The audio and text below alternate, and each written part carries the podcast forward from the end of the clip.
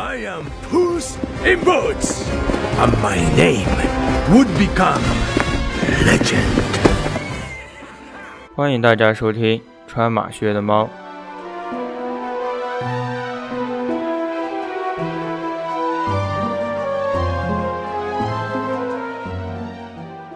让我们穿上马靴，开始这一期的冒险。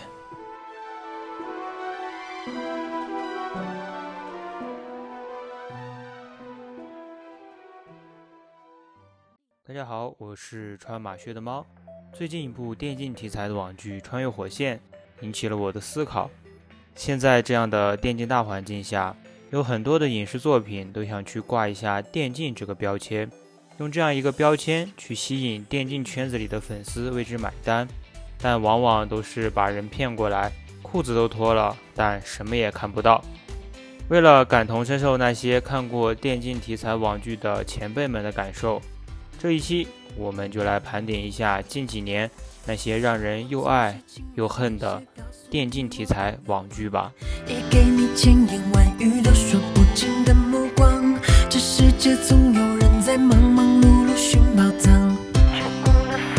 在我努力不被雷击的情况下，我总结了五部电竞题材的网剧，再多了我实在是追不动了，毕竟太雷人了。下面呢，我就会按照播出的时间顺序来给大家一步一步的介绍，希望大家可以挺住，因为最后那一部还是比较好看的。那么，我们就开始这段虐恋的旅程吧。以下的言论纯个人言论。如有雷同，不胜荣幸。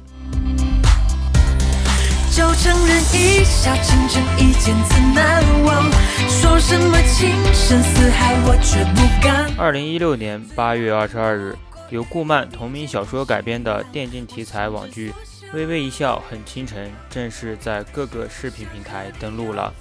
一开始看到这个题目的时候，我是打死也不会和电竞联系起来的。果不其然。这部剧完全就是一部无敌男主护妻的恋爱爽剧啊！剧情前期是以一个游戏作为男女主之间的纽带，这个游戏名为《梦游江湖》。剧中对于这个游戏的展示，在服装方面借鉴了《倩女幽魂》，而玩法方面，在我看来就比较像《天刀》和《剑三》。呃，大家可以想象一下它的战斗画面，就是一群 coser 在打架。所以啊，大家可以想象这部剧是怎样的一个状态了。剧开始的时候呢，郑爽扮演的女主贝微微在游戏中被人抛弃了。这时，杨洋扮演的男主肖奈在网吧看到了贝微微的游戏 ID，叫芦苇微微。随后，作为大神的肖奈就用一笑奈何的 ID，以夫妻争霸赛的名义，主动邀请女主结婚。在女主答应之后，就开始了。一路火花带闪电的男主开挂带妹的剧情，这部剧的颜值还是很能打的，为了养眼是可以看看的，但是看得我槽点满满啊！首先是他们的寝室，作为一个刚毕业不久的人来说，我真的想知道他们是哪个大学毕业的，这么好的宿舍条件，四个人的寝室中间还有一大块的公共区域，电器装修。还有每个人的床铺都没得说，我觉得中国是不可能有这么好的大学的。如果真的有这个大学的话，我拼了命也要考进去啊！其次就是他们的时间线问题，有一集讲的是肖奈请贝微微吃饭，并邀请他看他们下午七点钟的篮球比赛。神奇的是，他们吃完午饭，肖奈就骑着车带着贝微微去球场了。十二点吃的饭啊！下午七点的篮球赛啊，吃完饭就骑着车去，食堂离球馆的距离有点太远了吧？为什么这么远你还不打个车，还要骑自行车？而且中间的一段剧情就是各个角度去看他们骑自行车，没有任何的区别，真的是看得我极其的尴尬。之后就是七点开始的篮球比赛，但是你的篮球比赛。最少也要两个多小时吧。你七点到九点，九点天还亮着，我真的是不知道怎么解释。除非你是通宵打了一把篮球赛，那我真的佩服你们的体力啊！而且这整部剧不会有超过五集的事情来讲电竞，完全就是一部偶像剧，标了一个电竞的标签。要是只当做偶像剧看的话，还是不错的。但是作为电竞题材，好像差了好多。也许是我对于它的定义太偏了吧？它只是一个有游戏的偶像剧而已。个人建议当做偶像剧看就得了，千万别当做电竞去看。无畏的今天，许下了诺言，把梦想实现。就在一年前，二零一九年六月九日上映的由南野灵儿小说《电竞恋人》改编的《陪你到世界之巅》。这部剧的名字让我想到了《王者峡谷》。真的，作为一个老的英雄联盟选手来说。这是唯一能让我联想到的事情了。这部剧所包含的游戏是把我大学时候接触到的 DOTA 和撸啊撸融合的游戏，叫做巅峰。而王一博所饰演的男主季向空就是这个游戏的上单电竞选手，而王子璇饰演的女主秋音则是一个刚刚从生活区转到电竞区报道的女主持。这个看似没有任何交集的两个人，硬是被编剧这一些无脑的设定去勾搭在了一起。比如说，在比赛中，女主持就可以轻易的溜到选手的休息室，还偷拍了选手之间的对话。哎，我真的是想不通为什么会这么简单的就进去了。而且，他们公司一个靠着电竞报道去存活的公司，会把这一段视频添油加醋的播到网上。还把这个选手喷退役了，这不是自寻死路吗？就因为这层关系，男女主就开始恋爱了，中间就开始讲男女主的虐恋。与上一部不同的是，男主没有超能力了，还是要靠自己努力的。这一点就让我很懵逼，你知道吗？但是最后男主不是因为他的努力赢得了游戏，而是因为他想到了与女主的快乐日常。运用了奇招，才赢得了胜利，站到了世界之巅。我感觉他完全不用努力的，只要靠爱发电就可以了。所以这部剧最出名的一个槽点就是，女主持在第一次去拍摄电竞比赛的时候问了一句话，就是“小哥哥，小哥哥，为什么经济领先就有优势呢？”这个当时简直爆红了网络。我还发现了另一个剧中的，就算是一个梗吧，就是剧中的战队，他写的是内战十冠王，外战三年亚军，这一下子就暗示了撸啊撸御三家里的两个，有点东西，真的是不怕得罪御三家的粉丝啊。还有就是最后男主出了六个燃岩杖，真的就是自己创造游戏呗？那我一个人出一本杀人书。我点满了，我就一百二十五层呗，就每人出一个时光杖，那我到最后就是时光杖就一百层了呗，真的是不敢想象，因为这个游戏是我接触过的，而且很多梗都是英雄联盟圈里的，这让我一开始看的还是挺有兴趣的，但是后来越看越毁三观，最后吓得我顺手打开了撸啊撸，回忆了一下大学的时光。虽然说槽点满满吧，但是这部剧还是有一些值得肯定的地方，那就是它预言了当年 FunPlus 夺冠之路，比如说中野互换呐，比如说都是以凤凰作为对标，而且都是涅槃的一个故事，最重要的是都有爱情的加持。个人的意见就是当个偶像剧看吧，也是偶像剧。虽然说电竞的部分变得稍微多了一些，但是所占的比重还是比较少的。它揭露了电竞圈里的内容也是不太完整的，只能说是偶像剧里掺杂了一些电竞的小内容。所以说，呃，还是不要去太注重电竞这一块的内容。呃，主要是中中间有一些魔改。会让一些没有接触过电竞圈的人产生误会，就不想推荐那些小白们去看这些电影了。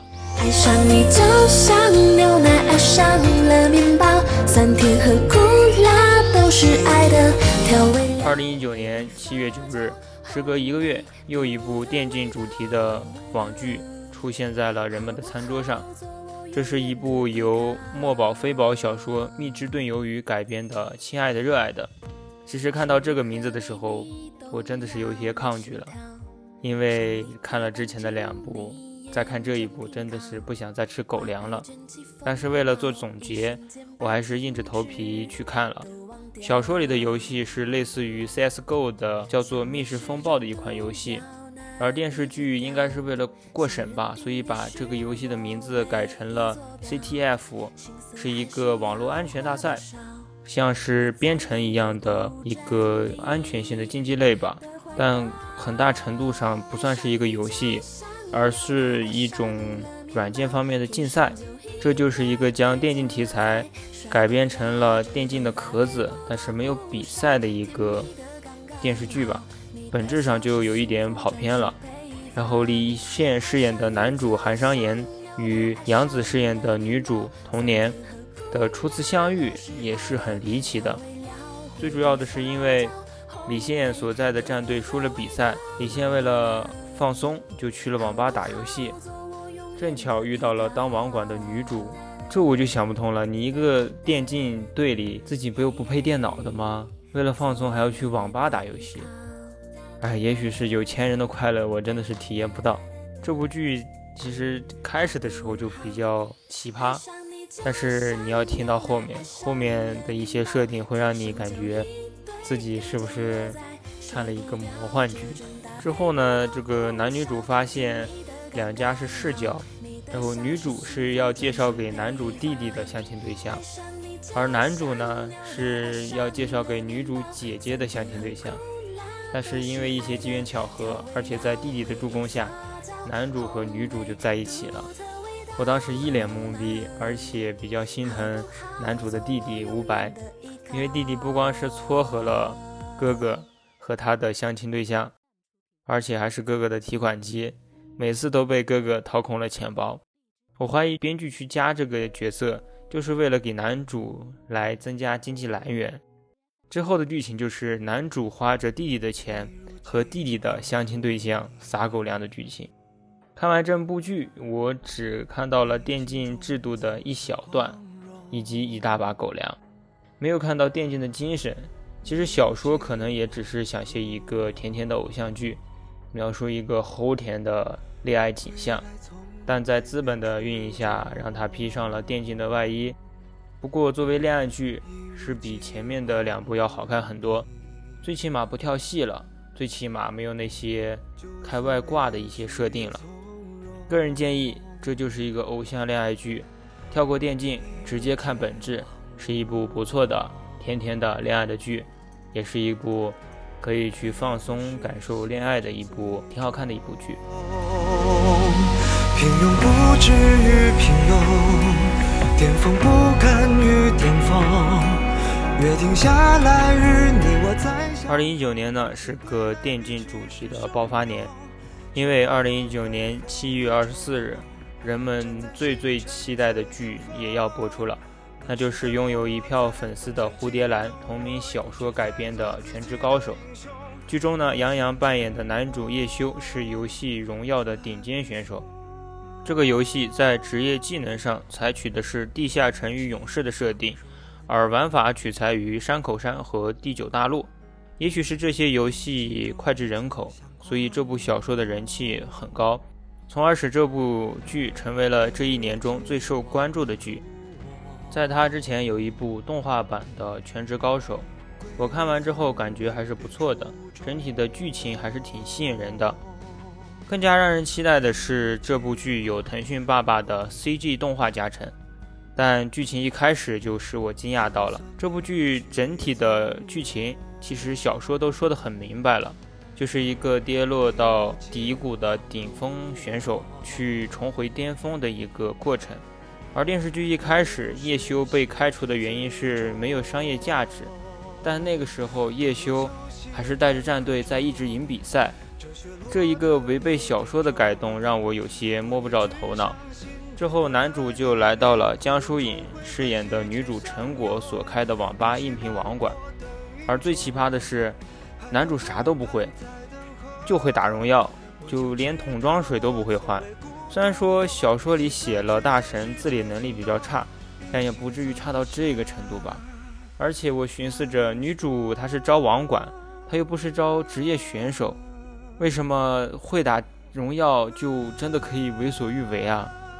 之后就是男主的操作秀了，这简直了！我感觉，按照男主的操作幅度，他的方圆五米之内都不能站人，因为稍有不慎就会误伤到人。而且他这个操作幅度真的很费鼠标啊，对于键盘的友好程度也不是很高。吐槽归吐槽，这部剧在剧情和电竞上面比前面的剧要好很多。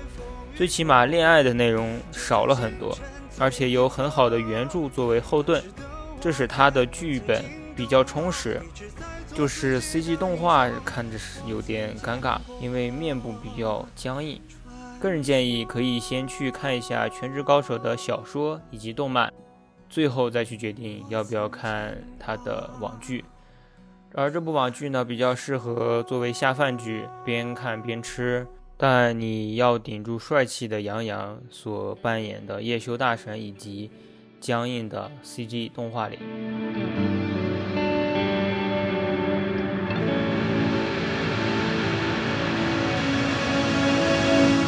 来到二零二零年七月九日，经过漫长的抗疫时期，有一部电视剧横空出世。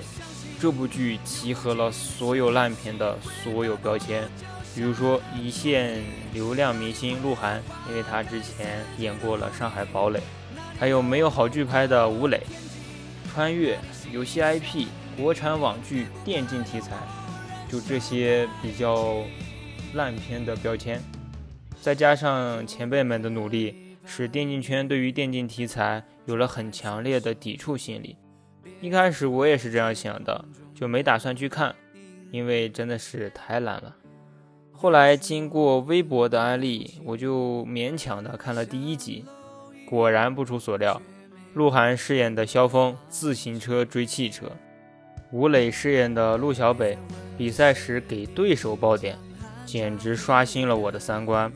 而且这两个故事，一个发生在2008年，一个发生在2019年，中间相差十一年。这个故事真的是断层断的，我都不想看了。但为了看他们是如何穿越的，我就坚持到了第二集、第三集、第四集，不知不觉的我就已经看到二十三集了。这个剧真的是有毒啊！而且完成了一项壮举，那就是负负得正。这部剧整体是围绕着腾讯第一人称射击类游戏《穿越火线》一路讲下来的。这个游戏呢，陪伴了我的小学、初中时代。到了高中的时候呢，就被撸啊撸代替了。两位主角也是在游戏中的运输船地图里做了时空穿越。二零零八年，所有人认为游戏是电子海洛因，在那个时候，萧峰为了证明电竞而努力。二零一九年，优秀的电竞选手层出不穷，在那时的陆小北为了证明自己的实力而努力。这样的两个人通过一个游戏互相影响，一起走向了成功。整部剧一共有三十六集，他们还没有全部播出完。但在前面的剧情来看，这部剧比起前面的剧要更符合电竞这个标签。整体在电竞上的内容有很多的描写，也写了一些主角的爱情部分。但是这回的爱情部分占的是比较小的，以至于我觉得它的比例是相当好的，而且调剂了整部剧的一个紧张感。在游戏的还原方面做的也是不错的，像黑色城镇以及运输船的还原，在各个枪械的还原也是很好的，但在动作以及真人的游戏画面上，稍微有点浮夸了，一度让我觉得他们玩的不是 CF，而是使命召唤 Online。除去这一小点瑕疵，这部剧在电竞规则。俱乐部规则以及每个时期的电竞环境的展现还是很不错的，是可以给电竞小白去普及一些知识的。现在还有十三集没有播出，但看预告好像还有悬疑科幻的剧情，这让我有些期待。只要后期不烂尾，这还是一部不错的电竞题材网剧的。个人建议，玩过 CF 的老兵们可以去看看，只要挺过第一集，你就会入坑了。忽略掉那些华而不实的杀敌动作，你就当看了个笑话就好。中间有一点也会让你流泪的，毕竟从那个不是很好的电竞环境里面打出一个自己的天地是不容易的。而小白们如果想了解电竞，也去可以看这部剧，边百度边看，知识呢是蹭蹭的往上涨啊。况且你还可以看到一个完全不一样的鹿晗，但是最近它有一些和腾讯的一些问题吧，所以它的剧集有些删减，有可能会删减的让人看不懂了。所以说，如果有完整版的资源，还是去看完整版的吧。现在的剪辑真的是太恐怖了。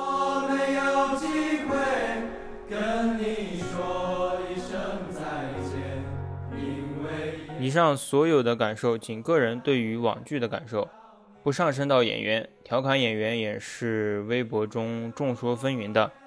我比较胆小，求生欲比较强，听个乐呵就好了，勿上升高度哈。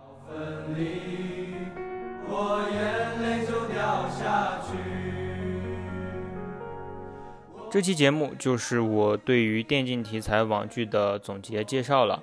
如果有哪一部介绍到了你的心里，那就给我点赞、评论、分享吧。如果觉得我的声音或者内容还是不错的，那就为我点个关注吧。你们的支持就是我的动力，谢谢你们。这里是穿马靴的猫。如果你想听什么题材，那就评论区告诉我吧。我们下期再见，拜拜。